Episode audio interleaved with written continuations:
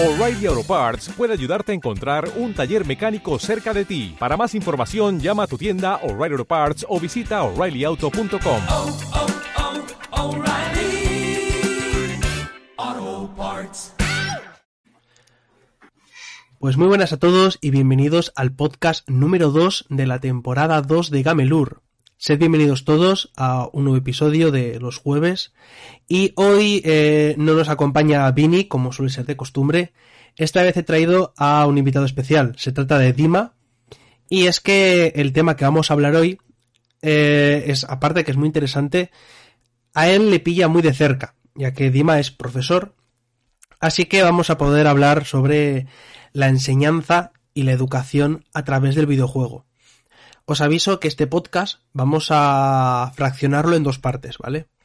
Esta primera va a estar centrado más, por llamarlo de alguna manera, en la teoría, en, en cómo los videojuegos pues, pueden ayudar y demás, qué es lo que nos enseñan. Y en la segunda parte ya hablaremos el mes que viene, más centrado en dentro de las escuelas o dentro del profesorado, cómo podría ayudar y en qué mejora, ¿vale? Ya que, bueno, pues al final, cuando estuvimos preparando todo este podcast, nos dimos cuenta de que era muchísimo, pero muchísimo de lo que podíamos hablar. Y era un tema muy extenso. Eh, también decir que Dima eh, ha hecho gran parte del trabajo, marcando un poco los puntos de los que podíamos hablar y guiándome también un poquillo para algunos temas que podían ser interesantes.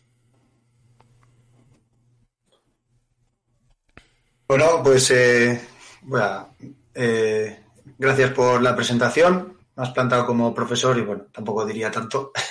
no vengo yo a, enseñar hoy nada, más bien vengo con ganas de, de, aprender un poquito de, pues bueno, dentro de este mundo de los gamers y, y demás, pues a sacar a, alguna idea o, alguna reflexión interesante, porque, pues bueno, ya entrando un poco en materia, la educación siempre va un poquito de la mano de, la sociedad y bueno, estoy viendo que cada día pues se habla mucho más de, los videojuegos, yo lo noto en el aula, los chavales están todo el día hablando de lo que juegan, con quién juegan, de los videojuegos.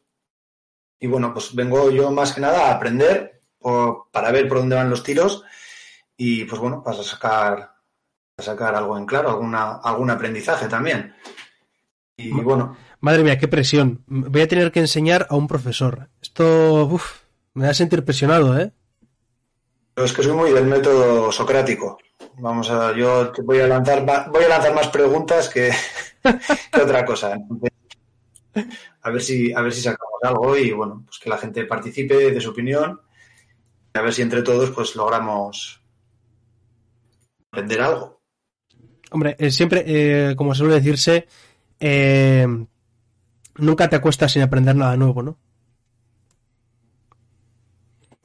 Así que vamos a empezar por eh, el, primer punto, y es por, desde el principio, ¿no? Eh, el cómo las, eh, las críticas de los medios, ¿no? El cómo los videojuegos han estado estigmatizando durante años y años a los videojuegos. Lo han marcado siempre como es algo súper violento, que es lo peor del universo. Se han generado siempre eh, por ejemplo, típico de los tiroteos de Estados Unidos, siempre se achaca a es que esta persona jugaba a no sé qué videojuego, jugaba al Call of Duty o jugaba al Fortnite.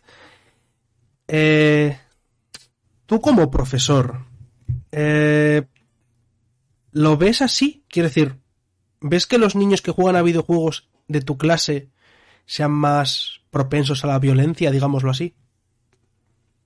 Mm, Yo creo que dentro de los medios de comunicación siempre se ha hablado de lo malo. ¿No? Nunca se, nunca se ha hablado de lo bueno. Pues, eh, a ver, es que esta pregunta es bastante difícil de contestar. O sea, los videojuegos te hacen violento, yo creo que de esto se habla un montón de veces. Eh, un juego violento eh, no te va a hacer más violento en la medida que un juego deportivo no te va a hacer mejor deportista. Opino eso. Ojalá, ¿no? Eh, dentro de, de, la responsabilidad de, la, de las familias y bueno, hablamos de educación y bueno, lo primero que hay que decir es que tampoco eh, es, eh, es exclusivo la educación a, al aula o, o, a los colegios, ¿no? las familias tienen una gran responsabilidad en la educación de lo que son sus hijos e hijas. Entonces, pues si tú tienes un chaval de 10 años, por ejemplo, y le pones a jugar al GTA, por poner un ejemplo, que tiene ahí su límite, ¿no? Que es un juego para mayor de 18 años, y no controlas ese juego o no sabes de qué va, o pues hombre, se pueden dar eh, se pueden dar casos, o pues yo que sé, lo que vaya a aprender de ese videojuego, pues igual no es lo más adecuado, ¿no? Igual necesita eh, desarrollar eh, más el sentido crítico, desarrollar otras aptitudes antes de, enfrentar a, a, ese videojuego. No vas a llevar a tu chaval a, al cine a ver una película para mayores de 18 años, con 10 años. Eh, y otros ejemplos más que podría dar, ¿no? Al final, los videojuegos tienen ahí su. ¿Cómo se llama eso? De, de la edad. El, el PEGI. El PEGI. Y si no respetas el PEGI, pues bueno, luego atenta a las consecuencias. Claro. Siempre se habla de lo malo. Yo creo que hay muchos videojuegos y, claro, se desconocen. Siempre tiramos al, al más, al más popular y los chavales se mueven mucho en eso, ¿no? El juego que está de moda, pues yo también lo quiero, lo quiero jugar. ¿Te hacen violento? Pues hombre, pueden contribuir a que aprendas nuevos modelos de violencia. Ahora, que los lleven a la práctica. Claro. Eso ya no me meto. Es que ahí está la cosa, pero también se puede achacar lo mismo que a las películas o a las series. Ahí está el problema. Lo mismo. Me parece muy interesante lo que comenta Roberto Crash, que dice, yo diría que a día de hoy los niños son muy influenciados más bien por los streamers, players del juego, que les gusta, que ven a diario, pero no por el juego en sí, dependiendo del juego. Eh, también que, por ejemplo, eh, los niños entre 10 y 15 años juegan el 90% al Fortnite, que no es un juego tóxico, pero los streamers, youtubers que ven es otro factor muy importante. Me parece también muy interesante eso que dice Roberto, porque mm, tienes también parte de razón, y es que los videojuegos ahora mismo también está relacionado con el mundo de los streamers, de los youtubers y demás. Y los chavales que tienen a esa gente como ídolos terminan influenciados de una forma u otra. Y en este caso, si le ven a su streamer favorito insultar o decir de todo, eh, se les pega al final también esos insultos, esa forma de ser, esa forma de jugar, porque lo ven divertido y lo ven guay.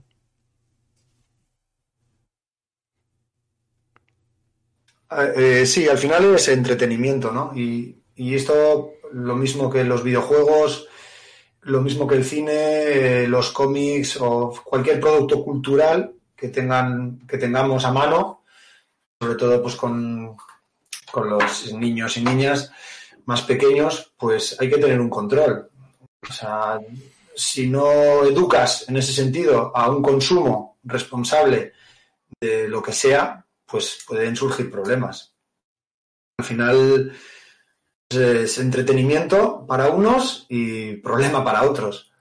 Hay que, hay que tener, eh, hay que conocer lo que, lo que se consume y educar en eso. Somos lo que comemos, entonces también Eso somos es. en parte lo que consumimos. Exacto. Tienes toda la razón en eso. Mira, también dice abogado que es un tema muy interesante el tema de streamers e influencers. Que igual el juego no es malo, pero quien lo juega sí. Puedes estar jugando a un juego que sea mm, súper tranquilo y súper relajado, pero mm, como los streamers que lo juegan eh, mm, lo exageran todo y empiezan a eso, a gritar, a insultarse, a decir cosas, eso también puede influir. Entonces, es que yo creo, es que eso sería también otro tema para hablarlo en otro podcast, porque es que es un tema muy, muy amplio, todo el tema de la influencia en los menores.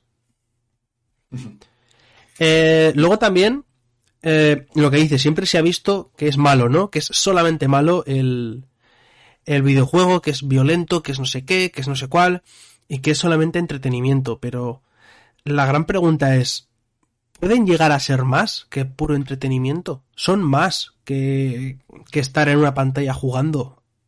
Yo, a ver, lo digo también como jugador, ¿no? Pero yo tengo muy claro que sí, y vamos a dar luego eh, pruebas de ello. Sí, a ver, eh, yo también considero, y vengo aquí un poco también a defender eh, un poco al videojuego, Pero claro, el tema este que se trata, el tema de los influencers y, los streamers y demás, pues lo que dices tú puede ir por otra, por otras derroteras. Claro, igual yo, yo como gamer, igual estoy un poco desfasado de, del tema este de los streamers, de los gamers. Bien es verdad que es que, que, cada vez se, se escucha más, cada vez eh, buen día. Yo en mi época jugaba y el que me, me streameaba, yo, yo streameaba a mi hermano pequeño, ¿no? Era el que se quedaba mirando y ahora está de moda ya no jugar, sino ver cómo juegan otros.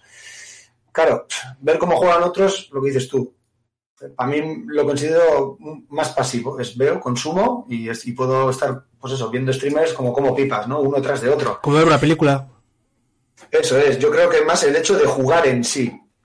Yo vengo igual de otra generación donde el juego igual no era tan social, Claro. era más de individual, igual jugabas con un segundo jugador, o entonces ahí pues estabas tú y el videojuego, ¿no? En esa relación personal con lo que es el videojuego. Ahora es verdad que los juegos tienen un carácter mucho más social, eh, que eso me encanta, ¿eh? De hecho, de hecho ahora con el tema de la pandemia, si no hubiese sido por los videojuegos, yo no sé cómo lo hubiera pasado. De hecho ha sido volver a engancharme y volver a, a este mundo gamer. Yo creo que nos ha pasado a muchos y encontrar esta, este terreno donde, pues bueno, puedes eh, colaborar, puedes cooperar y, y- y socializar, pues eso, eso está muy bien de los videojuegos, ¿no? Mm. Pero sí que igual, yo experiencia vengo el, el tú a tú con el videojuego, pues sí que sí que es o- otra historia, ¿no? Igual se me descuelga un poco de, del tema de streamers y demás. Pero sí, yo voy a defender que se puede aprender de los videojuegos de una manera igual académica, tampoco sin entrar en, en juegos educativos, pero creo que también de los juegos comerciales se puede llegar a sacar algo. Hombre, a ver, está Sí, claro, está claro que no te vas a volver un experto de, de no sé qué, de cualquier ámbito, con jugar un par de juegos, ¿no? Pero sí que puede hacer que te llame la atención ese aspecto y te pongas a investigar más o, te, o quieras aprender más sobre ello. Entonces, es que es, eh, al final, eh, los videojuegos no solo te van a, entretener, que es su propósito principal muchas veces, ¿no? Entretener. Pero hay juegos que no están pensados para entretener. Hay juegos que, sobre todo en el ámbito indie, están muy pensados para contarte una historia, para contarte eh, una experiencia, para contarte X, que bueno, ya iremos hablando de ello más adelante en otros puntos, ¿vale? Eh, quiero destacar lo que te he comentado antes, que ha sido el tema de la Fundación Juegaterapia, ¿vale? Eh, y es que han sacado un documental, eh, han sacado ayer, creo que ha sido el tráiler, que me ha parecido muy interesante. Que se trata, eh, está en Prime Video, que es La quimio jugando se pasa volando. Juegaterapia es una fundación que ayuda a los niños a llevar mejor el tratamiento para el cáncer a través del- de los videojuegos, ¿vale? Y me ha parecido súper interesante. He estado, no me ha dado tiempo a verlo entero, no he podido ver todo, pero me ha parecido muy, muy interesante y voy a explicar ahora un par de cositas que he estado leyendo y que me he apuntado aquí, ¿vale? Eh, mira, también dice abogado eh, sobre el tema que estábamos hablando antes, que también los juegos también hay muchos para reflexionar. El, el Stanley Parable, por ejemplo, que lo estuvo jugando el ayer, eh, sin ir más lejos. Eh, exactamente lo mismo. Dima, que no, no sé si seguramente no lo conozcas, el Stanley Parable, al final el juego lo que te pretende hacer es mm, mm, meterte esa reflexión de estamos siendo controlados por, hasta qué hasta qué punto somos libres cosillas así nos va explicando el juego y es súper interesante pues de lo que estaba diciendo de, la- de- de juegaterapia eh, fíjate vale Eh, se ha confirmado que los pacientes pediátricos oncológicos con mucositis post quimioterapia una de las consecuencias más duras del tratamiento sienten menos dolor jugando a videojuegos las dosis de morfina se reducen un 20%. Y todo esto se debe a que al estar jugando de una forma explicada rápida, cuando están jugando están como más centrados en entretenerse y estar al videojuego y su cerebro no siente tanto eh, tanto dolor no sufre tanto en esos momentos en los que le tienen que dar la dosis de quimioterapia. Y eso me parece eh, precioso, la verdad. El cómo un videojuego puede llegar a hacer- ayudar de esa manera. Yo estoy viendo aquí que encima se puede colaborar dando un donativo, incluso puedes enviar tu, tu consola Eso es.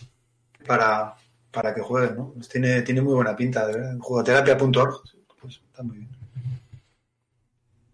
Y no, y, y bueno, no solo el videojuego, porque si, si nos desvinculamos del videojuego y lo reducimos al juego, sí que es verdad que hoy en día en, en- en los colegios, en las aulas, sí que se busca gamificar, ¿no? Sería la palabra, Mm. gamificar la- el- los contenidos educativos a tratar para que pues, sean más digeribles y al final puedas tener a- al alumnado un poco pues, motivado en lo que sea en lo que es en el proceso de, de aprendizaje, en, el proceso- en- en la enseñanza.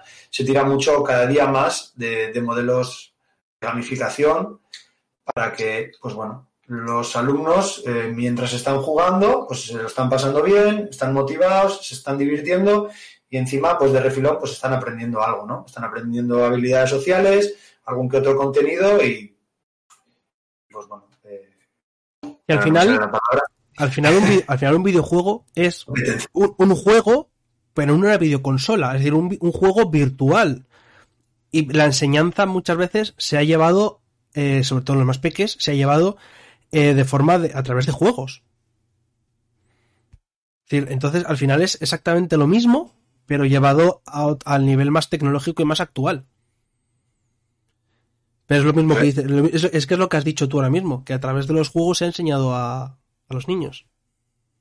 Yo, por ejemplo, eh, cuando empecé a, a interesarme un poco por el tema de la gamificación, sí que encontré algunas aplicaciones en la red, como puede ser el Class Dojo o el Classcraft, emulaba los juegos de rol eh, míticos de, no sé, World of Warcraft, supongo que será Classcraft, que irá por un poco por ahí, donde los alumnos se, se creaban un avatar, un avatar que ya podía ser eh, curandero, mago y guerrero, y luego en base a lo que iba, a los objetivos que iban cumpliendo, pues iban ganando puntos de experiencia, eh, tenían su barra de maná para gastarla en, ayudar a los compañeros, en preguntar una duda, eh, una manera que tenían de motivar el trabajo cooperativo en clase. Y pues bueno, a medida que iban avanzando de nivel, iban consiguiendo pues, eh, poderes nuevos y bueno, los iban gastando en clase y bueno, ahí les tienes más enganchados con ese juego de rol en clase, bueno, pues usando las, las tecnologías disponibles. Dice Prufitachi que si pensamos en la- que las películas y los libros sí que sirven para enseñar, los videojuegos todavía más. Tiene toda la razón. Y Abogado luego también comenta que es la otra faceta del videojuego, como arte. No todo es ganar. Eso también es un poco... eh, siempre ha estado en tema... Ha sido un tema candente, si los videojuegos son o no son arte. Eh, siempre se ha hablado mucho sobre ese tema y es muy, muy amplio, la verdad. Eh, vamos a ir a... Porque hemos hablado de los medios, de eh, cómo pueden ayudar los, los videojuegos, etc. Pero vamos a también una cosa muy importante y es ¿qué pueden enseñarnos los videojuegos? ¿Qué es lo que mm, qué, podemos aprender o cómo se puede utilizar para los videojuegos, ¿vale? ¿Qué, qué, qué finalidad pueden tener en el ámbito educativo?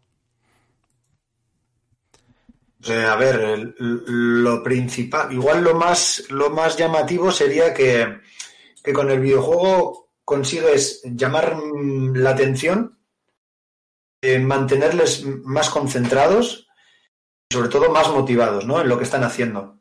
Pero aquí igual ya entraríamos un poco a- en, en la categorización ya del videojuego. Pero yo creo que en sí el videojuego tiene unas capacidades para, para convertirse en una herramienta educativa pues bastante interesantes para abordar.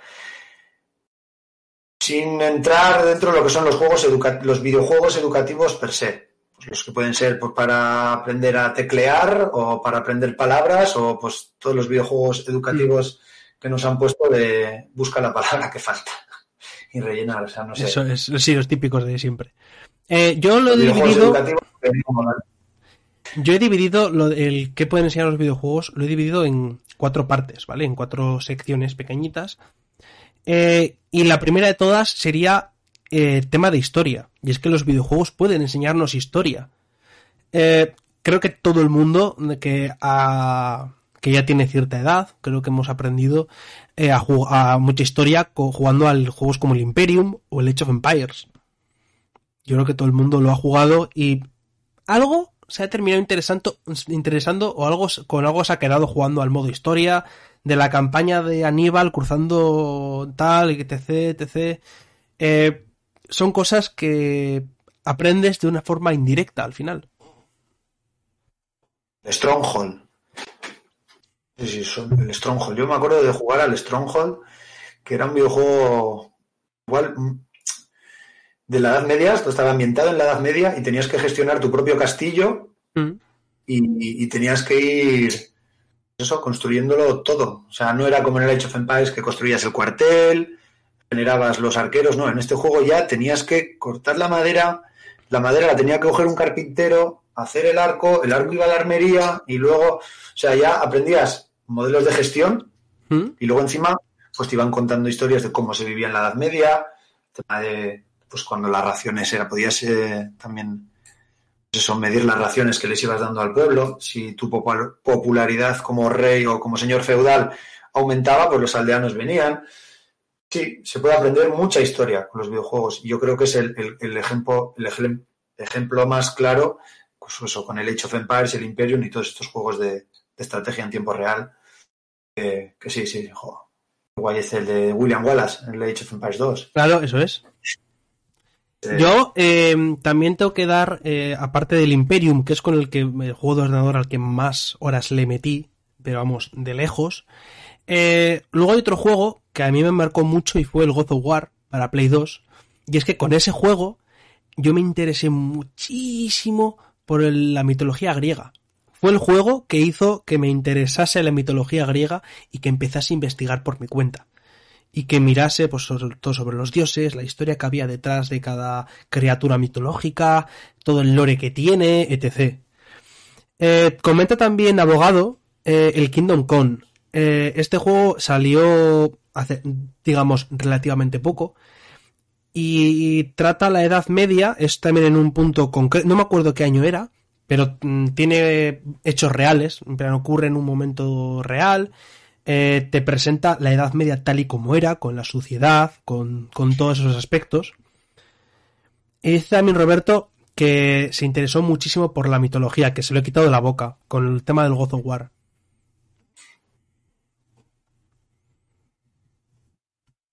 Y no, estoy viendo claros ejemplos, es que de la historia se me ocurre también en los Assassin's Creed, Otro también. un gran juego, un gran juego museo, ¿no? He, he- he leído a algún lado por ahí. Sí, Bueno, eso es. es ver la ambientación en una época, una época, pues, puede ser la edad griega. y Yo tengo ahí de la edad griega de, de Assassin's Creed todavía por jugar. O, o bueno, el, el último que me gustó mucho fue el de Black Flag, que estás ahí en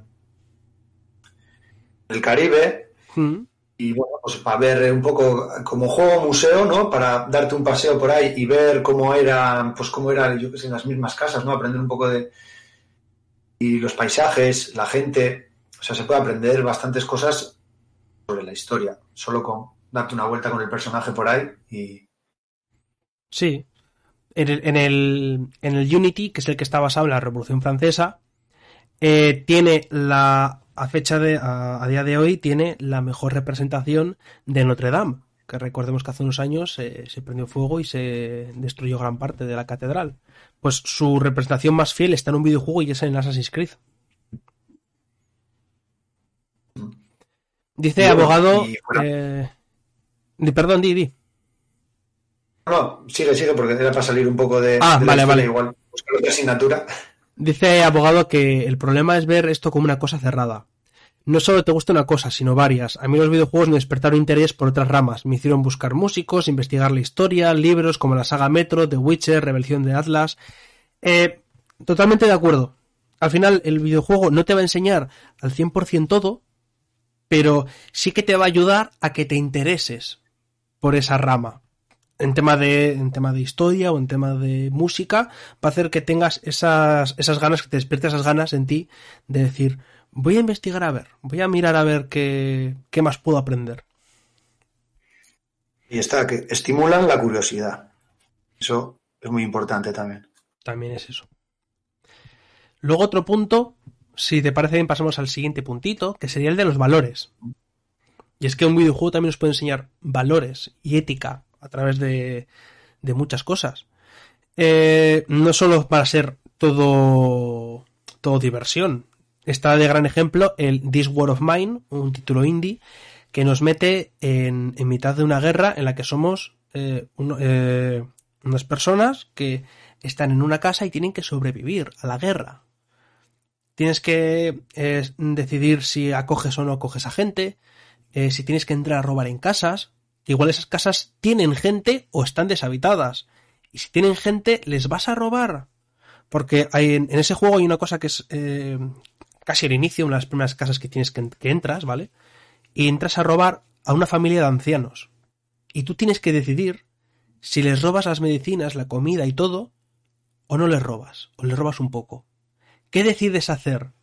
Porque según lo que tú hagas, luego en el juego te va a salir que les ha pasado algo o que no les ha pasado nada. Y todo ha sido por decisión tuya. Entonces también te mete en ese papel de ¿qué, te, qué, qué hago aquí? ¿Está bien hacer esto? ¿No está bien? Te ponen un dilema. Claro, la- las acciones tienen sus consecuencias, entonces. Eso es. No sé si has jugado todo un juego que te haya puesto en, esa, en ese tipo de Pues, tesituras. claro, estoy intentando pensar, pero pues bueno, dentro de la toma de decisiones, este, este posapocalíptico, es que para los nombres soy malísimo. Sí, bueno, o que te enseña algún tipo de valor, lo típico del valor de la amistad, que es muy bueno, o que hay que el compañerismo, cosas de ese estilo que también nos puede inculcar el propio videojuego. Mm, Ya te digo, no se me ocurre ningún título así. Vienen ejemplos, pero ningún título en particular.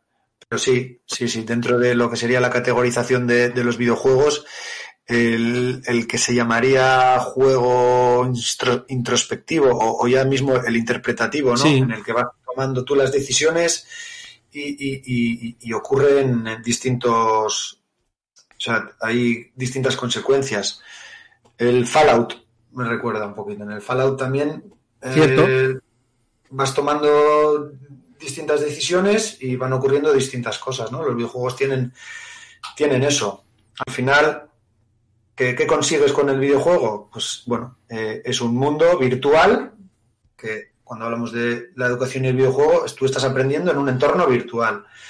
Y ese entorno virtual, pues te lleva a distintos caminos, donde tú tienes el control, tú manejas la situación y tú, tien- tú tomas esas decisiones. Y bueno, está bien que el videojuego te dé varias opciones donde poder decidir en base a, a- a tu moral o a tu ética. A tu ética. Claro, Y lo importante, y lo importante es que si pasa algo, es todo a causa tuya, es todo, digamos, culpa tuya, porque tú has tomado esa decisión.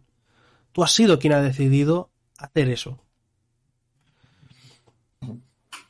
Pues pasando a otro, eh, este es uno mm, mm, que a día de hoy ya no, ya no ocurre tanto, pero eh, los que hemos jugado en, en otra época, llamémoslo, eh, hemos aprendido idiomas. Es que hemos aprendido inglés.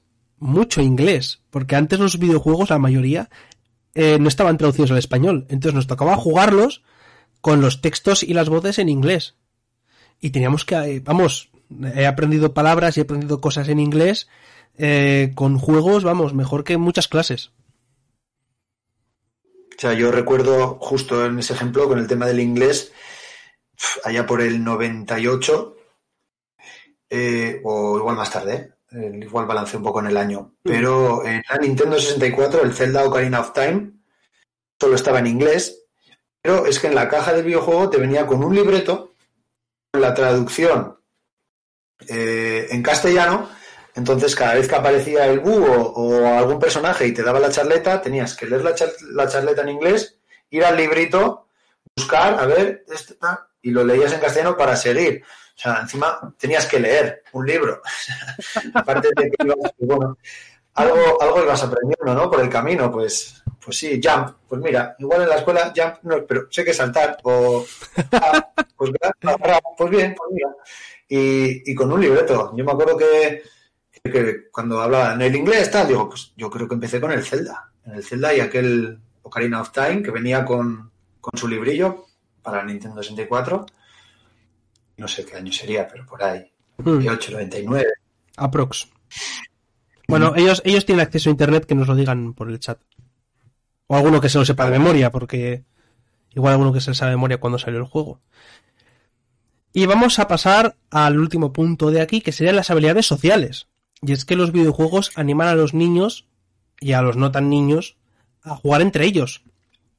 Eh, este punto antes era muchísimo más evidente, que era lo típico de ir a casa de un amigo, reunirte dos, tres amigos a ir a jugar un juego de peleas, o a un juego de carreras, o una cosa, pues estar todos jugando, o a ver quién hacía más puntos a, no sé qué juego, o al otro no sé qué.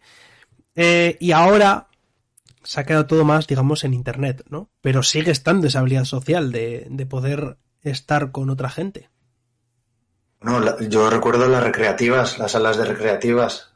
Eso era, pues bueno, era como ir al casco viejo, ¿no? El viernes por la tarde. Si, si tenías, si tenías algo de dinero, si es que ya me siento muy viejo. Si tenías 100 pesetas, pues ibas a las recreativas y te echabas cuatro partidas y veías las partidas que jugaba el resto y, y sí, los juegos pues hacían eso, unían a la gente en, en esos espacios. Luego ya, en cuanto ya entraron los juegos, los videojuegos en casa, pues ya te reunías pues para echar un FIFA, un Pro, de estos juegos de estos juegos que ya empezaban a ser de uno o dos jugadores, incluso hasta cuatro, empezaron ya, Sí. luego ya podías poner el Gamepad y todo esto, y luego ya con el internet, pues ya los cibers y pff, es que eso, eso ha sido la leche. Joder, los ciber. Ya No, no- es que desde casa cualquiera, pum, se conecta al wifi y a jugar con los amigos. O sea, ciber- los juegos lo han hecho. El tema de los ciber lo echo mucho de menos, ¿eh? Eso de ir eh, cuatro, cinco, seis colegas a decir, venga, pues íbamos al ciber. Y nos íbamos al ciber, nos dejábamos eh, nuestros dineros y jugábamos toda tarde al Counter o al Half-Life o a juegos en, en LAN, lo jugábamos, o al Warcraft 3. Eso sí que eran, eso sí que eran vicios. Y lo que dices tú, las recreativas. Yo no he jugado al golf. Yo no he jugado al golf en mi vida. Pero al Neo Geo Golf Master es el que había en las recreativas. Pasábamos, pero tardes y noches de verano, jugando ahí al golf. Un birdie, un buggy, doble buggy. No teníamos ni idea. Coge el pau. Yo no he tocado un palo de golf en mi vida. Pero sé de qué va el rollo. Entonces, y todo gracias a los videojuegos. Y a esas recreativas. Sí, sí. Yo casi casi como tú, pero en vez de la Neo Geo fue con el Wii Sports. Aquel que había Wii Sports, que era para que jugaras a, a los bolos, tenías el golf, tenías todo, vamos, yo el golf era la leche. Luego no tengo ni puta idea de, de- de hacerlo bien, ¿sabes? No tengo ni idea. Nunca, nunca he, he jugado a golf. No, no, no soy tan pijo. No tiene ese estatus social. el NFL también, de fútbol americano. Claro. Te pones ahora a leer las normas del fútbol americano. Seguro que son más, más fáciles que las del Jagger. Pero jugando a videojuegos, viendo la temporalización, eh, las estrategias, eh, la línea de tal, la cual, dices, tampoco he jugado a, a fútbol americano en mi vida. Bueno, he ido aprendiendo unas normas, un tal. Claro. Entonces, pues sí, se aprende. Se aprende. Bueno, dices tú de, de que el Jagger tiene muchas normas. ¿Tú leíste las del Quidditch? Cuando, cuando estuvimos mirándolas. ¿Las leíste las normas? también hay un videojuego. ¿Hay, hay, hay una cantidad de normas? ¿Hay una cantidad de normas? Bueno, bueno, bueno, bueno, bueno. No te puedes hacer ni a la idea. Más, más que en Jagger. Y en Jagger hay normas, incluso normas tontas. Cuando saquen el videojuego me las aprenderé. Joder, ¿te imaginas? Yo, yo pagaría por tener un videojuego bien hecho de Jagger. plan para recreativas, que sea cooperativo o alguna cosa así, ¿sabes? O con, lo, El- el- lo cooperativo, con la Wii, con la Wii. cooperativo. Hemos entrado a hablar de, de los videojuegos que han ido evolucionando hacia lo cooperativo, porque antes Sí, competías de alguna u otra manera en dos jugadores, cuatro jugadores, pero es que ahora el modelo de cooperación están reflejando en los juegos en el que bueno, ya formas squads o, o parejas con un mismo objetivo. Muchos eh, videojuegos donde tienes que cooperar con las habilidades de, de tu compañero, bueno, el LOL, por ejemplo, ¿no? Que tienes un equipo y hay que compasarse, eh, cada uno tiene un rol distinto, un poco como viene a ser eh, pues el mundo de hoy en día, ¿no? Claro. El mundo laboral, o cada uno tiene una función, un rol, un perfil, y entre todos hay que sacar un objetivo adelante. Eso también. Y que luego también, También, conoces mucha gente a través de a través de los videojuegos conoces a muchísima gente dentro del mundillo. Yo en mi caso personal, gracias a lo de Gamelur, he conocido a gente maravillosa como Abogado Freak, que está aquí presente. Eh, a Itachi no, Itachi le conozco, a secas no me cae bien, eh, ya lo sabe él. Pero eh, vamos a continuar con la categorización de los videojuegos en su función educativa. Y es que eh, eh, se podrían categorizar o se podrían dividir en cuatro partes los videojuegos según la función educativa que tienen, ¿vale? Porque no es lo mismo enseñar de una manera más directa o de una manera más indirecta o enseñarte una cosa o enseñarte otra, ¿vale? Eh, vamos a ir con el más directo, que sería el básico educacional. ¿Cuáles son estos? Pues los que ha dicho Dima al inicio, ¿no? Los típicos de toda la vida centrados en enseñar. Y yo creo que sería el más utilizado en las aulas, ¿no? Si no me equivoco. Eh, sí, sí. Siempre que, pues bueno, tienes un ordenador a mano y, o una tablet y tienes que enseñarle, pues bueno, lo básico, leer o, o escribir o tiras de buscas eh, juegos educativos de lengua y son juegos o, aplicaciones también donde, pues bueno, eh, les vas enseñando el contenido que tú quieras enseñar mediante una especie de videojuegos donde tengan que teclear o pinchar aquí o pinchar allá, tomar una, una, una decisión, una elección y pues bueno, son lo, lo, que sería, el juego directo sería pues el juego, juego educativo por antonomasia, ¿no? El, de aprender el ciclo del agua y pues tengo un, un videojuego que me lo explica, pinchando aquí, viendo esto, lo otro. No, es, aquí, el, ejemplo más claro es aprende con Pokémon aventuras de las teclas. Bueno, un videojuego para aprender a, a, a, escribir con el teclado del ordenador. Sí, yo recuerdo el típico mítico Don Ratón o juegos de ese estilo que era un portátil, un portátil de juguete en el que tú cogías, lo ponías en esto, lo, abrías y tenía como varios minijuegos de enseñarte, ¿no? Eh, lo que era los colores o arriba abajo o completar lo de la palabra un animal, cosas así. Pero el que yo recuerdo con mucho más cariño, por decir una forma, eh, es el de Aprende con las matemáticas. Ese juego lo jugué dos mil millones de trillones de veces. Que era un juego que básicamente te enseñaba a sumar, restar, multiplicar, dividir y poco más. Pero lo hacía de una forma que era pues más divertida que podía serlo en clase, con el típico de hacer tal ejercicio, tal ejercicio, tal ejercicio. Y yo creo que es también muy interesante el hasta dónde puede llegar y dónde mm, eh, todo lo que puede ayudar este tipo de juegos, ¿no? Sí, sí, sí, yo siempre lo he pensado. Un, el juego definitivo educativo en el que entras y, y, aprendes todo lo que tengas que aprender en la escuela, todos los eh, contenidos y, demás que, te tienen que meter en la cabeza, se pudieran aprender mediante un único videojuego en el que empiezas desde abajo y vas avanzando y vas completando objetivos y, demás, pues sería la hostia. Entonces lo he pensado, digo, wow, pues imagínate un videojuego que tuviera todo todo lo de los videojuegos, todos los géneros de los videojuegos y que vayas aprendiendo pues todos los contenidos que nos marca el currículum escolar. Pues sería, sería increíble. ¿no? A eso yo creo que hace falta una inversión Más muy grande, grande y unas mentes imaginativas asombrosas. ¿no? Sí. Algún día. Algún día tendremos algo, aunque no sea lo que tú dices, algo parecido. Al menos me gustaría pensar en ello. Que sería bastante guay tener lo que tú comentas. Pues pasando al, segundo nivel, hablaríamos del tema cognitivo, que son aquellos juegos más centrados en la jugabilidad, que suelen ser la gran mayoría de juegos convencionales, ¿vale? Eh, donde podemos desarrollar, eh, más que aprender, podemos desarrollar nuestras capacidades cognitivas. Eh, podríamos dividirlo incluso en otras subcategorías. Eh, empezando por los deportivos, como Wii Sports, que es el que te he comentado antes. Sí, que todo el mundo hemos jugado a este tipo de juegos. Estos juegos en los que, pues bueno, van sucediendo cosas, como puede ser un juego de plataformas, en el que si salto aquí, uy, ocurre esto, bien, si salto aquí, uy, ocurre esto mal, tengo que reconfigurar mi manera de jugar, tengo que intentar no cometer errores, eh, y buscas estrategias para ir superando los diferentes niveles que van surgiendo en, en directo y, y en eso son cognitivos, ¿no? Yo que sé, el, el brain training también se me ocurre ahora, ¿no? Que vas, Sí. Dice Reodas también, para comenta, pues, tener al cerebro un poco activo. comenta Reodas el Guitar Hero. Pues eh, sí, contaría. Básicamente porque no te enseña a tocar una guitarra de verdad, pero eh, sí que te ayuda con temas de coordinación. Te ayuda a coordinar, ya sea tocando la batería o tocando la guitarra. Una guitarra tienes que mover la palanca de abajo mientras pulsas los botones. Te ayuda a ese tipo de coordinaciones.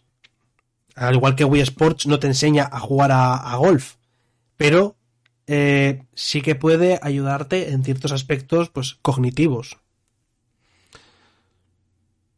Y a calcular, a calcular, pues eh, cuánta fuerza, con cuánta fuerza tengo que golpear, es. en qué dirección. Sí, decisiones muy sencillas, muy rápidas y, y bueno, repetitivas también.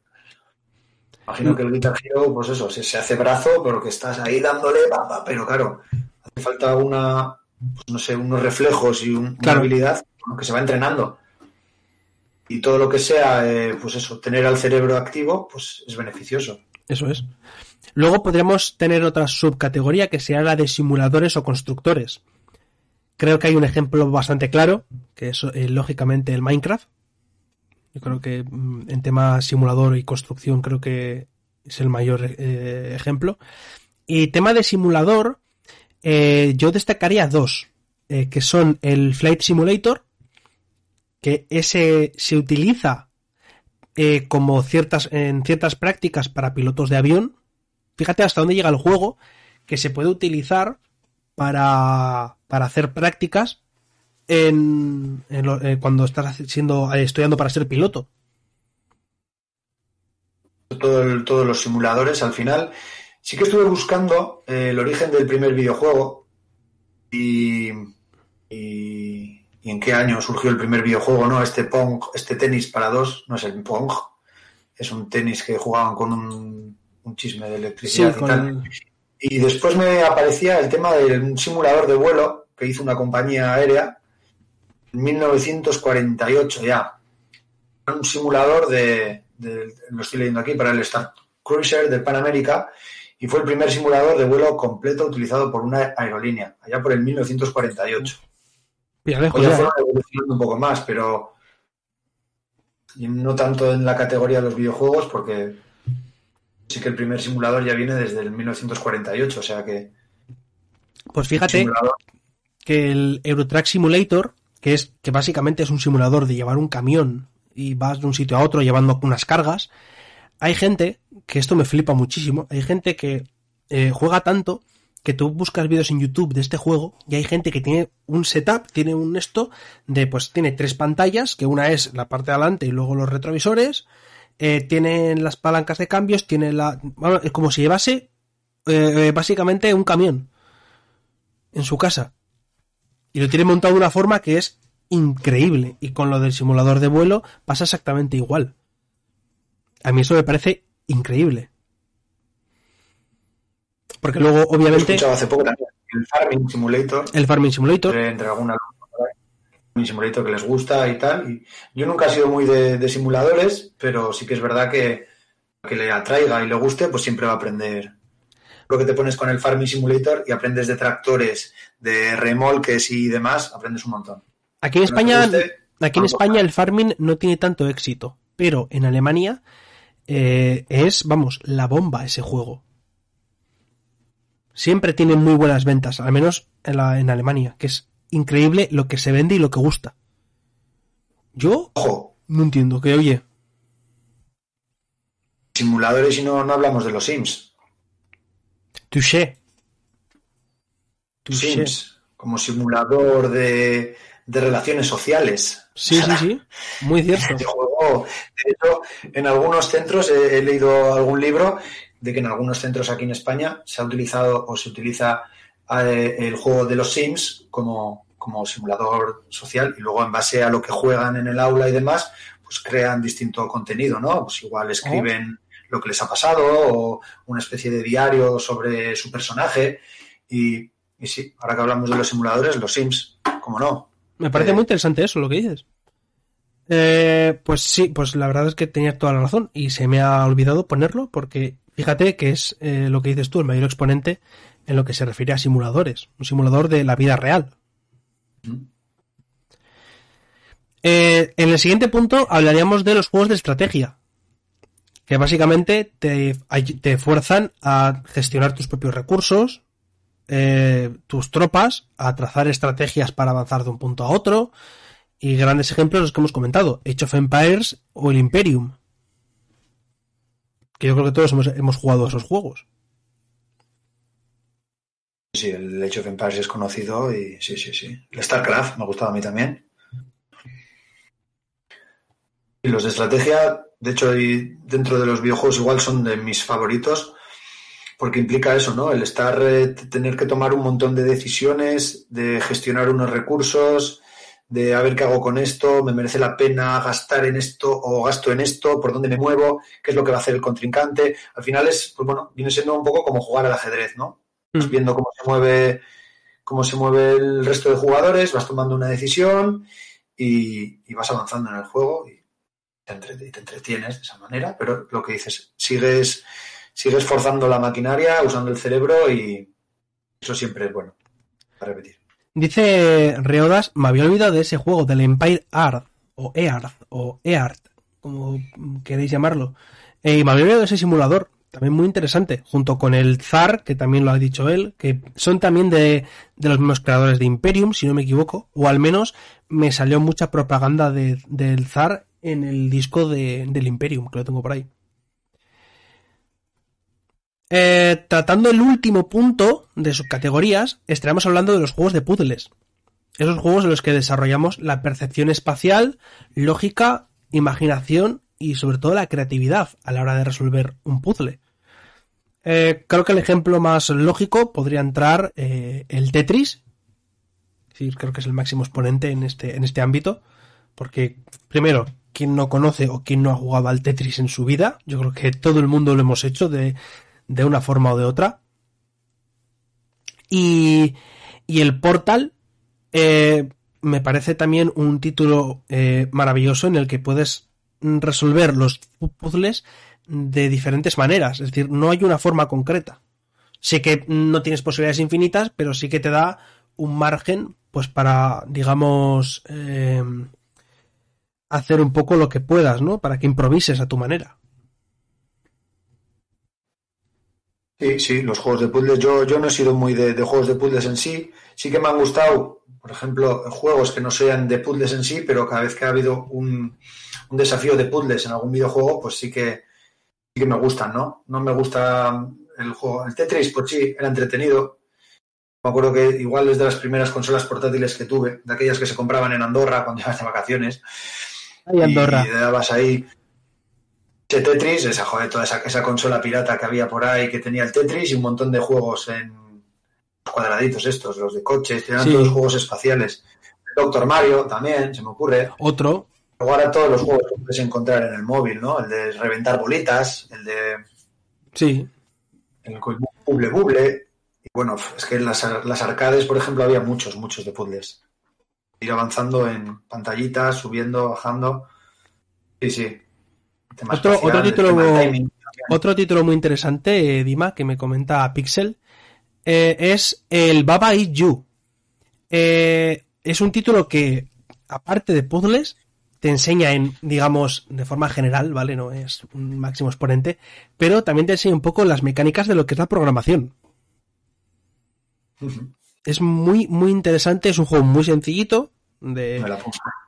Es, échale, échale un ojo porque es muy interesante y es básicamente unos puzzles en el que tienes que... eh, eh, va por niveles y tienes que llegar a completar X.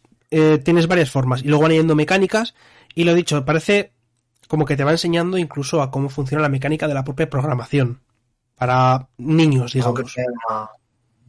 algo que está muy de moda ahora, el tema de, de aprender programación, el tema de la robótica y todo eso. Ahora está muy solicitado. Sí, Entonces puede ser interesante echar un vistazo, sí, sí. Sí, los típicos estos eh, para niños que parecen en plan aprende a programar robótica y es solamente que es como unas piezas de puzzle que les tienes que significa una pieza es avanzar hacia adelante, otra es girar hacia la derecha. Entonces tú se las pones y tienes que encajar las piezas para que vaya X punto o haga X cosa.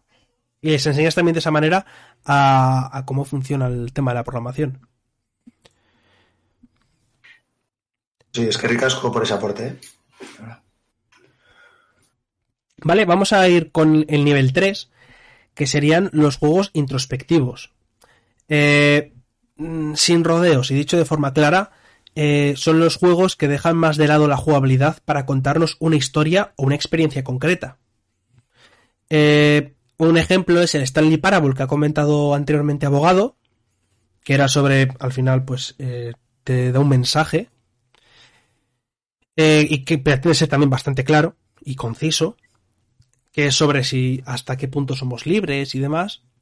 Y otro ejemplo puede ser el Hellblade, Senua Sacrifice, que trata de una forma excelente, deja eh, sí que tiene gameplay, sí que juegas al juego, pero es, digamos, es bastante más simple. Tienes puzzles, tienes combates, pero no se centra en eso, se centra en, en la historia que, que, te quiere contar el Hellblade. Y es que eh, trata de una manera muy buena todo el tema de la psicosis y la locura. Porque eh, es maravilloso el que ese juego te dicen que tienes que jugarlo con cascos, ¿vale? Y vas escuchando las voces que escucha la protagonista, las escuchas tú en los cascos como si estuviesen en tu cabeza. El cómo te dicen, haz esto, no hagas esto. ¿Por qué, ¿Por qué has tenido que hacer estas cosas? Eso es muy malo, ánimo que puedes, eh, eres una vergüenza. Y te van haciendo esas cosas y es increíble eh, lo que te pueden llegar a transmitir y lo que puedes aprender, que al final es lo que estamos hablando hoy. Yo de, este tipo de videojuegos no, no caigo ahora ninguno. ¿eh? El tema de introspectivo, yo creo que he sido un poco más sencillo en la elección de los, de los videojuegos que he jugado. Pero sí que suena interesante, la verdad. Suena muy interesante por eso, por lo que te digo, por el tema de este, de que te trata todo el tema de la psicosis y hasta qué punto puede llegar. Eh, y cómo se puede sentir una persona por dentro. Que tú obviamente no lo vas a sentir, porque no es lo mismo, pero sí que puedes hacerte una idea de cómo eh, tiene su cabeza día a día una persona, una persona con, esa, con ese problema, ¿sabes? Eh, Firewatch podría serlo también. Podría ser también. Los Walking Simulator se podrían enlazar en este tipo de. en este ámbito, por ejemplo.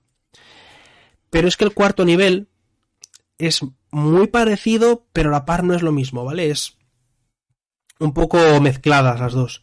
Y sería más el ámbito interpretativo. Eh, en este punto es en el que cada uno puede sacar sus propias conclusiones a través del videojuego.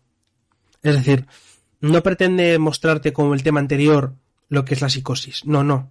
Ellos te cuentan una historia y tú interpretas eh, una cosa u otra. No te lo dejan claro, como, mira, esto es, una, esto es para que vivas una experiencia de cómo se vive la locura. ¿Sabes? Sí, sí. Y en esto entraría también pues el tema del follow, ¿no? Que hemos comentado antes. O sea, que Eso es. Van surgiendo situaciones, van pasando cosas, eh, según las decisiones que tomes, pues ocurrirán distintas consecuencias y en base a ello, pues tú sacas tu, tus propias conclusiones. Entonces, los juegos yo creo que ya son más, más elaborados y más difíciles igual de, de clasificar. Sí, porque al final son mucho más profundos en ese, en ese aspecto, o en lo que quieren representar, son mucho más profundos y mucho más elaborados. Y que al final podrías considerar cualquier tipo de educativo como interpretativo, ¿no? Menos los Sí. más sencillos. Obviamente. incluso el- un, bueno, un, un Mario Bros. de plataformas, pues es plataformas y llegar de punto A a punto B. Pero, pues no lo sé. Se me ocurre en el GTA, por ejemplo, que es un, o cualquier ju- videojuego de mundo abierto, puedes llegar a ser interpretativo. Sí, No lo sé. sí, porque gran ejemplo es que el GTA, eh, la gente lo puede interpretar de muchas formas. La gente, mucha gente lo interpreta como hay que divertido es el juego pium pium, pero en verdad la historia que quiere contar es otra totalmente diferente y es lo malo que tiene la violencia o lo malo que tiene la guerra y lo muestran en mucho en algunos juegos, sobre todo el más conocido por ensalzar ese tema es el GTA 4 que trata de eh, un, un ex soldado de, de, de Europa del Este que viaja a Estados Unidos para evitar ese, mm, esos conflictos, ese tipo de cosas, y se encuentra con que mm, tiene que recurrir otra vez a ese estilo de vida para poder sobrevivir. Y aunque mucha gente lo, tiene en cuenta, lo ve como hay que divertido, pium pium, en verdad tiene algo más trasfondo. Y hay otro juego que este es muy muy duro y sería el Spec Ops The Line. Es un juego que eh, realmente poca gente lo conoce. Mm, A ver, lo conoce gente ya, es decir, ha empezado a tener ya cierta fama de hace unos años, pero no lo conoce tanta gente como debería conocerlo. Eh, nos mete en Dubai y tenemos que hacer simplemente una misión de rescate. Se complican las cosas, pasan X, pero lo que pretende mostrarte el juego es cómo es realmente una guerra. Te muestra la crueldad y te muestra las cosas malas que tienen que tiene la guerra. No te muestra solamente el pium pium. Te muestra eh, lo duro que puede ser y hasta dónde eres capaz de llegar para ello. Y es mm, bastante duro y no es apto para aparte que obviamente tiene el piegue 18, que hablaremos más tarde de él, pero no, no es apto para todo el mundo. Igual que antes hemos hablado de historia, que aprendes historia y hemos tirado mucho de los juegos de estrategia como el Imperio no el Age of Empires, también se me ocurren los, los Call of Duty o estos shooters basados en, pues pueden ser la Primera Guerra Mundial, en la Segunda Guerra Mundial o etc, etc. También. También es un poco de lo mismo, ¿no? Aprendes historia y luego encima te van mostrando lo que era una realidad, muestran unos personajes, cómo lo viven los personajes, las reflexiones que hacen los personajes y pues eso, igual que ver una película bélica en la televisión. O sea, al final, sí, luego te dedicas a, pegar tiros, pero porque en eso se basa un poco el, Claro. el entretenimiento, ¿no? En el que tú entras, a- a- ya eres el actor de, de esa película y tú vas, vas moviéndote.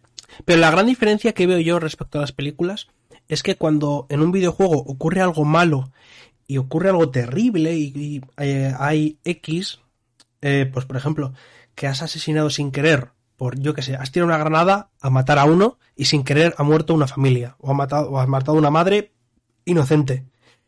En una película lo ves y te puede dar pena, pero en un videojuego sientes que has sido tú el que ha lanzado esa granada o el que ha lanzado ese misil y has sido tú el que ha matado a esa familia o ha matado a esa mujer inocente. Entonces, mm, es un paso más allá de las películas, o las series o los libros. Claro, por lo tanto, la responsabilidad de educar en ese sentido es mucho mayor. Claro. Y pasaríamos al último punto que este punto es yo creo que muy muy interesante y podríamos realmente podríamos hablar de este punto durante mucho tiempo y es sobre sobre todo por tu parte además y es el tema de la clasificación por edades. Eh, ¿Está bien que los niños jueguen a títulos para mayores de 16 o 18 años? Yo creo que no. Yo creo que no. Al final, luego cada uno tendrá su opinión, ¿no? Pero yo creo que si, si esta gente eh, trabaja en un videojuego, le da. Es que, es que es una pregunta, es meterse en un jardín. Yo creo que hay, hay una edad para cada cosa. Entonces, en la medida que, que vayas madurando y vayas jugando a otras cositas y vayas eh, formándote como persona, porque yo creo que la base de la educación es eh, formar personas, ¿no? Pues si vas respetando un poco los niveles, a ver, todos hemos hecho trampa alguna vez, Yo te iba a decir. pero ahora, eso va también un poco, depende de, la persona, de la situación que se viva en la familia, de los valores que se inculquen desde la familia. Yo creo que nada es bueno y malo, sino que hay que saber educar en ese, en, ese momento. Entonces, claro, si no hay supervisión, lo leo ahora, ¿no? Profitachi dice solamente bajo la supervisión de sus padres. Eso es, y, y, y tras mucha conversación, ¿no? Con, con, los hijos. O sea, le pones a jugar al GTA y el chaval se lo pasa bien y, y, juega un montón de horas sin ningún tipo de control, sin ningún tipo de reflexión post-juego. Pues hombre, pues hombre, yo no sé qué. De momento no he visto ni así ningún caso alarmante, ¿no? Pero, pero podría ser. Eh, creo que si los pelis están, para algo será. Eso es. A ver. Y, y hay que aprender, y hay, o sea, aprender. Familias tienen que aprender mucho. Porque claro, tú regalas un el niño te pide un videojuego, la niña, lo regalas, y, no sabes ni de qué va el videojuego, ni te has querido informar. Y luego, pues sí, va a clase y, por ejemplo, del bully, ¿no? Y, y- coge al compañero y le pega con un palo porque lo ha visto en un videojuego, pues, yo qué sé. Claro. A ver, lo que está claro es que obviamente todos hemos trampeado en ese tema, ¿no? Creo que todos hemos jugado un GTA siendo menores de edad. O todos hemos jugado Yo el God War lo jugué siendo lógicamente menor de edad. Pero. eh, yo creo que el tema del PEGI, yo lo veo de esta manera, ¿vale? Eh, no es algo que tenga que ser obligatorio, es decir, que no, no puedes jugar si eres mayor de. Si eres menor de 18 no puedes jugar este juego. Eh, yo no lo vería tan restrictivo, sino lo veo más como una orientación. Es decir, ¿qué significa para menores de 18 o para mayores de 16? Que tiene cierto contenido que puede influenciar de manera negativa a la persona que lo ve. Entonces, el padre, al final, todo recae siempre sobre los padres. Yo al final todo siempre recae sobre la educación que reciben y luego el padre. Si yo como padre eh, tengo que coger y tengo que regalarle un juego a mi hijo, que es para mayor de 16 o 18, antes me informo, antes miro qué es lo que tiene, qué tipo de violencia puede tener, y si hace falta, tengo que hablar con mi hijo para explicarle de qué va el juego o de qué va a pasar, que entienda que es ficción, que entienda que eh, no es real, que estas cosas no se pueden hacer, o tener que jugar con él, tener que jugar conmigo delante para poder supervisar también sus reacciones y para explicarle, pues mira, esto es irreal, esto no puede ser así. Yo por suerte, no sé, yo creo que he tenido dos dedos de frente y cuando he jugado a un juego, me- claro, yo con Kratos me lo he pasado bien desmembrando a un tío, pero sé que no puedo ir por la calle desmembrando personas. Luego está Estados Unidos, que es un mundo aparte, ¿vale? Estados Unidos no, no lo contaríamos porque viven en otro mundo. Eso es, yo creo que lo has explicado, lo has explicado muy bien. Y yo creo que se hace. En algunos casos que no se haga, pero, pero bueno, también es verdad que dentro de esto de los videojuegos existe igual más desinformación que información. Y lo que hablábamos antes de, de los medios de comunicación, que solo cuentan lo malo. Entonces, pues bueno. Y luego, fuera parte del tema de los streamers y demás, que ahora también se están poniendo de moda con el tema de Andorra y todas esas historias, pues, pues sí, que, que lo que hay que hacer es, es eso, es educar en la responsabilidad y, y- bueno, si quieres jugar a, a un juego PEGI 18 y tienes 10 años, pero bueno, estás tutelado, eh, están más o menos controlando las horas de juego y, les vas explicando esto sí, esto no, es como andar por la calle, hay un paso de cebra, pues tienes que esperar a ver si hay coches, no, tal. Ah, Si tú le dejas al niño que corra solo, pues igual se lo lleva un coche por delante, pero si vas con él, acompañas andando, le vas explicando un poco lo que está viendo, lo que está haciendo, pues adelante. Ahí está la responsabilidad de, de los, de los progenitores. Claro, también está lo que, lo que has dicho. Que tema de, de los streamers y youtubers, eh, sí, hay muchos canales que tienen eh, que solamente es para mayores de 18 años. ¿Cuál es el problema? Que los canales famosos, digámoslo, los que son grandes, no tienen ese, ese filtro para mayores de edad. Porque saben que si lo tienen para mayores de edad, eh, tienen que eh, el público al que llegan es mucho menor, ganan muchísimo menos dinero, les llega mucho menos no sé qué. Entonces, ellos hacen, utilizan un vocabulario más suave, al menos en, sobre todo en YouTube, que es donde más, eh, eh, más estrictos se han vuelto, pero el juego en sí sigue siendo violento. El juego en sí sigue siendo para mayores de 18. Y un, y mi primo de 3 años, pues puede ver eh, cómo el Rubius juega a- al GTA. No lo está jugando él, pero ya lo está viendo. Eso es, eso al final es la responsabilidad. De la misma manera que, que nos preocupamos de lo que comemos y de cómo vestimos y demás, pues lo mismo a la hora de consumir el- lo que- cualquier tipo de producto cultural, ¿no? Entiendo los videojuegos como, como parte también de Sí, claro. esos productos culturales que hay hoy en día. Yo creo que cada. Y, y- y de, de hecho es una industria, ¿no? Que mueve mucho más que el cine. Entonces, al final es cuestión de responsabilidades. ¿Qué más? Claro. Y luego está el tema de tú como profesor, ¿cómo has visto eh, que haya influido en los niños el tema de mm, que ven a su streamer todos los días o lo que sea? ¿Tú ves que influye en algo a la hora de verles cómo se relacionan en clase? Por ejemplo, yo que sé, se ha puesto esto de moda eh, un insulto que utilicen o una forma de decir no sé qué. ¿Tú has visto que lo utilicen mucho ellos o que se hayan visto influenciados por X todos a la par, por X youtuber o X streamer? Yo creo que esto me empezó a llamar la atención cuando, cuando un año, no sé si hace dos o tres cursos, eh, no se veían cromos de fútbol en el patio del colegio. Siempre había alguna historia con los cromos, ¿no? Y de repente un año no hubo cromos de fútbol típicos. ¿Por qué era? Claro, había salido, se estaba, estaba de moda el Fortnite. Claro. Y claro, los chavales preferían gastar en fichas del Fortnite que en cromos de fútbol. Tienen su paga, su paga y la, la gastan donde quieren. Sí, claro, claro. Y sí, y luego pues empezaron los bailes del Fortnite y las expresiones que, que usan los streamers. Empecé a oír hablar de pues estos youtubers y streamers famosos. Digo, joder, y sí que influencian. Y muchas veces yo digo, joder, es que estoy compitiendo con, con todos esos streamers, ¿no? Que yo, por mucho que les intente enseñar o transmitir un valor o enseñar un contenido educativo, eh, a mí me escuchan una hora porque les obligan, pero luego van a casa y se ponen al Rubius o se ponen a, a todos estos youtubers con más tirón, ¿no? Y, y claro, a mí a veces me dan ganas de decirles, digo, oye, tú que eres streamer, streamer y, tienes esa fama, y ¿por qué no aprovecharla también un poquito para, para traerlo al terreno educativo? Y que también enseñarán, ¿eh? que no digo que no, que no transmitan valores de su manera, y, pero bueno, un poco más académico podría ser. Que sí que es verdad que hay muchos otros youtubers que seguramente estén generando contenidos educativos muy buenos, pero, pero igual no tienen esa publicidad que tienen los streamers famosos, ¿no? Al final es, es lo de siempre. Eh, Claro. Nos metemos a internet para entretenernos y si aprendemos algo, pues bueno, de refilón.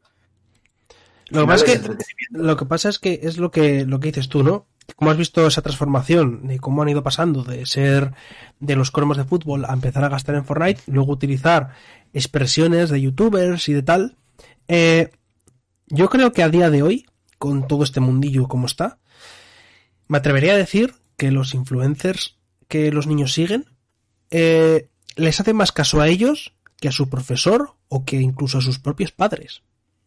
Es decir, si un influencer les dice que tienen que pintarse el pelo de verde, aunque el padre les haya dicho que no, que no es buena idea, o tú les hayas explicado que no es bueno, mm, yo creo que la gran mayoría de niños van a hacer más caso a lo que diga su streamer favorito. Yo creo que también es un peligro muy grande. Ahí viene la palabra influencer, ¿no? Eh, Claro. Generan influencia y tienen un montón de seguidores. Que, pues yo qué sé, de esos 5 millones de seguidores que pueda tener, pues habrá un número X que, que, siga al pies juntillas lo que, lo que profesa este, pues este personaje, ¿no? El, este streamer que sea. Claro, pues tienen mucha influencia, les tienen muchos seguidores. Vamos a seguirle a este y haremos lo que, lo que él diga, ¿no? Yo tengo mis 20, mis 20 followers, ¿no? Pero pues mis 20 alumnos en el aula y, yo intento influenciarles de la manera que sea, pues bueno, eh, algunos me harán caso, otros no, otros pasarán de mí, pasa como todo, ¿no? Pero sí que es verdad que los influencers, pues eso, tienen influencia. ¿Qué voy? Claro, claro. Pero es que no solamente si tienen o no tienen cierta influencia, es que lo, peor yo creo que sería eh, cuando eh, ciertos valores o ciertas cosas que pueden salir a la luz, pues van a hacer más caso a ese influencer que a lo que pueda decir tu padre, por ejemplo, ¿sabes? Y eso me parece, me, me mm, puede llegar a parecer preocupante en ciertos aspectos. Pero, pero bueno, es lo mismo. De la misma manera que tienes que controlar eh, los tipos de videojuegos que juegan tus hijos e hijas, tienes que también controlar el tipo de, de streamers que siguen tus hijos e hijas. O sea, no hay más. Sí, pero tú tienes que controlarles, pero ¿no deberían también los propios streamers o youtubers, no deberían esos, llamémoslo influencers, no deberían esos propios influencers también eh, controlar un poco eh, cómo influyen a- al público? Porque ellos saben que eh, su gran público es eh, más pequeño. Porque, y se nota que, eh, que al público al que van es muy, eh, mucho más pequeño del que puede ser otro influencer, pues un poco más adulto y tal. por sus expresiones, por su forma de hablar, su forma de jugar, por mil cosas. Entonces, ¿crees que ese tipo debería haber algún tipo de control sobre esos influencers? Porque yo he escuchado muchas veces o leído que dicen y que aseguran que ellos eh, no se responsabilizan absolutamente de nada de lo que pueden hacer los, los- sus seguidores. ¿Hasta qué punto se eximen de ese tipo de, responsabilidad? Es que yo, yo ahí creo que nos estamos metiendo en un jardín, en un debate, lo que dices tú, que igual es mejor para otro programa, ¿no? Porque, es, un, es un balón muy gordo, es un melón. Claro, controlar. Claro, el streamer, ¿para qué está haciendo streaming? Habrá algunos que lo hagan para pasar el rato y pasárselo bien, aprender y demás. Y hay otros streamers que lo que buscan es un beneficio económico y ya está. Sí, sí, no, no, no me refiero, propio. no me refiero en ese aspecto, ¿vale? Me refiero que- la libertad de expresión de cada uno. No, tampoco, no, tampoco es la, la libertad de expresión. Es que si, si tú sabes que te vas a enfocar en un público más pequeño, más joven, ¿vale? Eh, porque se nota quiénes son los que se centran en un público más eh, para niños. Si tú vas a hacer un público, eh, si tú vas a hacer un, un contenido más orientado a niños, igual tienes que controlar eh, decir ciertas cosas en público o, o hacer ciertas cosas o decir una expresión X, ¿no? Porque al final eh, se les pega existe. todo. Yo creo que esos es- es- existen y, y no los conozco, ni los sigo, ni, ni me he puesto a investigar en ello, ¿no? Pero creo que pasa lo mismo que con los videojuegos educativos. Un streamer que se dedique al contenido educativo por sí, pues seguramente eh, tenga más seguidores adultos preocupados por la educación que, que niños o niñas en sí, ¿no? Sí, Es que, lo que a lo que vamos. Yo me meto a jugar un videojuego y, y no me meto con el objetivo de aprender. Me meto con el objetivo, con el objetivo de, de jugar, de pasármelo bien, de entretenerme. Y, y me imagino que estos chavales que pues, salen del colegio, cogen el móvil, el ordenador la tablet y buscan seguir a un streamer que esté jugando un videojuego, pues buscan también entretenerse. Eh, es que ya te digo, es un, es un melón muy grande. Eh, No, yo sí, creo sí. que el, el streamer que se dedique a, a que tenga su target, ¿es, es la palabra? que sean pues, pues los chavales y trabaje contenido educativo. Claro, al final cada streamer trabaja su, su contenido y no te puedes meter en no, no hagas este contenido porque es inmoral. No, pero si sabes que tu público- y- pero si tú sabes de primera mano que tu público es de 10 y 12 años, por ejemplo, que máximo los que más te ven... Ahora, estoy, ahora cojo el hilo, sí, sí, sí, sí. Claro, si tú sabes, si tú eres consciente de que tu público, en su gran mayoría, es un público de entre 10 y 12 años, eh, ¿eres responsable de lo que dices y lo que haces? En Claro, ciertos aspectos. Ellos no eligen. Ellos no eligen.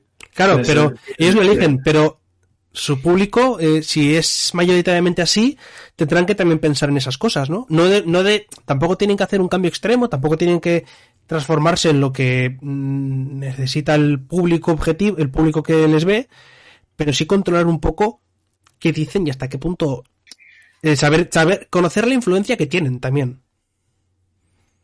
Yo creo que son conscientes, pero es que estamos otra vez en, la libertad de, de acción de cada uno. Yo creo que el streamer hace lo que le gusta y lo que quiere y pues si te gusta bien y si no, pues también. O sea, si tienen que ya empezar a cambiar, eh, eh, eh, pues bueno, cómo hablan, qué es lo que dicen, qué contenidos tratan, pues al final igual dicen, pues esto no me gusta y lo dejo de hacer. Ya, pero al final también tienes que pensar, en un jardín porque de este tema no... a ver, ya, pero entiendo lo que te refieres, pero es que al final tienes que pensar. para streamers, mira, el Pixflame lo ha escrito ahí. Peggy para streamers. Sí, y no. No un Peggy como tal, pero sí algún tipo. Es que no sé, alguna, alguna cosa que tenga. No sé, que al final sepan que, que ellos van a influir mucho. Es que me preocupa, es que a mí es una cosa que me preocupa mucho. Que me preocupa que mi futuro hijo pues pueda estar influenciado por X cosas que, no vería en la vida real. ¿Sabes? que por ejemplo pues puede ver que irse- vamos a hablar del tema rápido el tema de irse a Andorra y todo, entonces mi hijo pues va a pensar que irse a Andorra es bueno y lo voy a defender a capa espada y lo voy a no sé qué y lo voy a no sé cuál porque ahí es mi ídolo ya digo no quiero calentarme en ese tema no quiero calentarme ya me calenté ayer muchísimo pero muchísimo quiero lo, lo digo de forma ligera programa. es que habla- esto, esto lo haremos en otro podcast. Ya lo sabéis, chicos. Sí. Es que es, Es es que mi, es gran frase. Pasa con todo en plan, no claro, en todo consumo masivo hay un riesgo, eso es Pixel, pero hay un riesgo, pero también hay que ser, si tú lo sabes, eres tienes que ser consciente de ello. No sé, yo lo veo así, repito, ¿eh? Vale, pues vamos a terminar eh, con las 10 noticias de la semana, ¿vale? Eh, ya sabéis, 10 noticias que han ocurrido relacionadas con los videojuegos. Eh, Dima, eh, te digo que al final se me olvidó comentarte. Eh, Digo yo una y luego tú dices la siguiente, ¿vale? Vale. Pues empiezo diciendo que eh, la Comisión Europea sanciona a Valve y cinco editoras que son Bandai Namco, Cam- Capcom, Focus Home Interactive, Koch Media y Zenimax por bloquear la compra de claves en países como República Checa, Polonia o Eslovaquia y su posterior activación en otros países de la Unión Europea. Me explico. Eh, lo que han hecho aquí es que lo típico de puedes comprar una key rusa que te sale por 2 euros un juego de 30 y lo activas aquí. Pues Valve ha prohibido que en su plataforma puedas hacer eso. Y les han sancionado por, por tema, pues eso, no, supuestamente no se puede hacer. Voy. Ru- Rust bate sus propios récords en jugadores simultáneos en Steam gracias a la popularidad en Twitch con servers como Offline TV para la televisión eh, eh, inglesa y Egoland eh, hispana. Eh, sí, ha, sido un bombazo bastante grande, teniendo en cuenta que el juego tiene ya Yo. 6 años. También el Rust, muy educativo, perdona que, que te corte. He visto algunas cosas como el tema de construcción, de ir poniendo un cableado para, instalar unas cámaras. Para...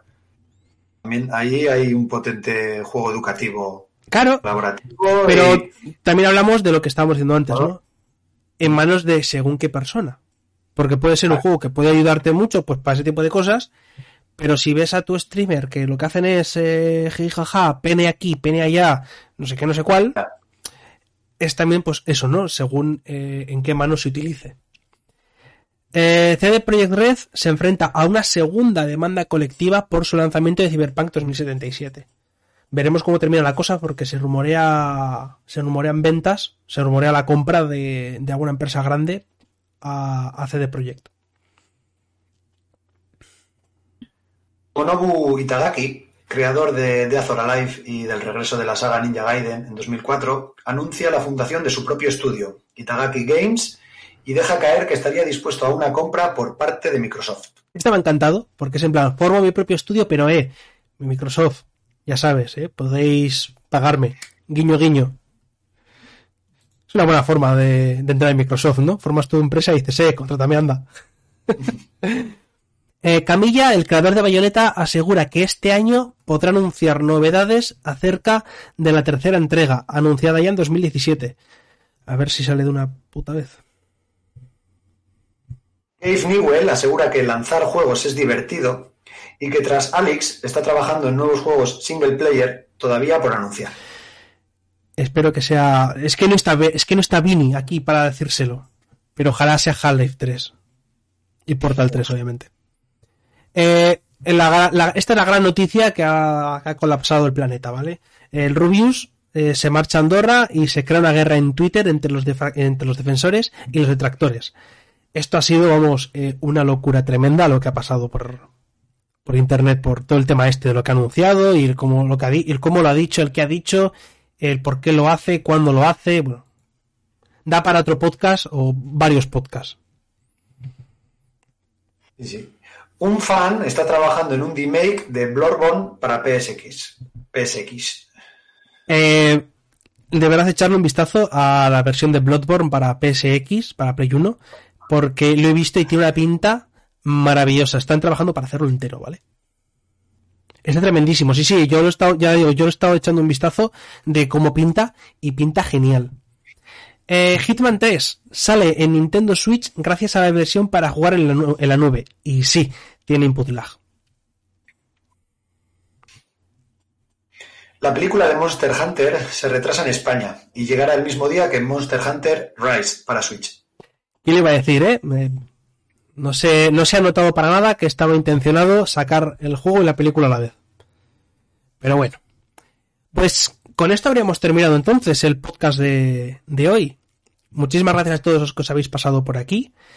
Eh, recordaros que mañana tocaría, eh, mañana viernes tendríamos el Indie Time en mi canal de Twitch a las seis y media. Eh, el domingo tenemos una entrevista muy interesante con Back to the Catalog. Y recordaros que podéis ver en formato vídeo los podcasts, tanto este podcast como los podcasts anteriores, en formato vídeo a través de YouTube o en formato audio a través de iBox o Apple Podcasts. También comentaros que en instagram.com barra gamelur es donde subo eh, la gran mayoría de mi contenido. Subo contenido casi a diario sobre videojuegos, de tema curiosidades, reviews y todo ese tema. Así que nada más, gente, muchísimas gracias por haber estado por aquí y nos vemos en el próximo. Agur.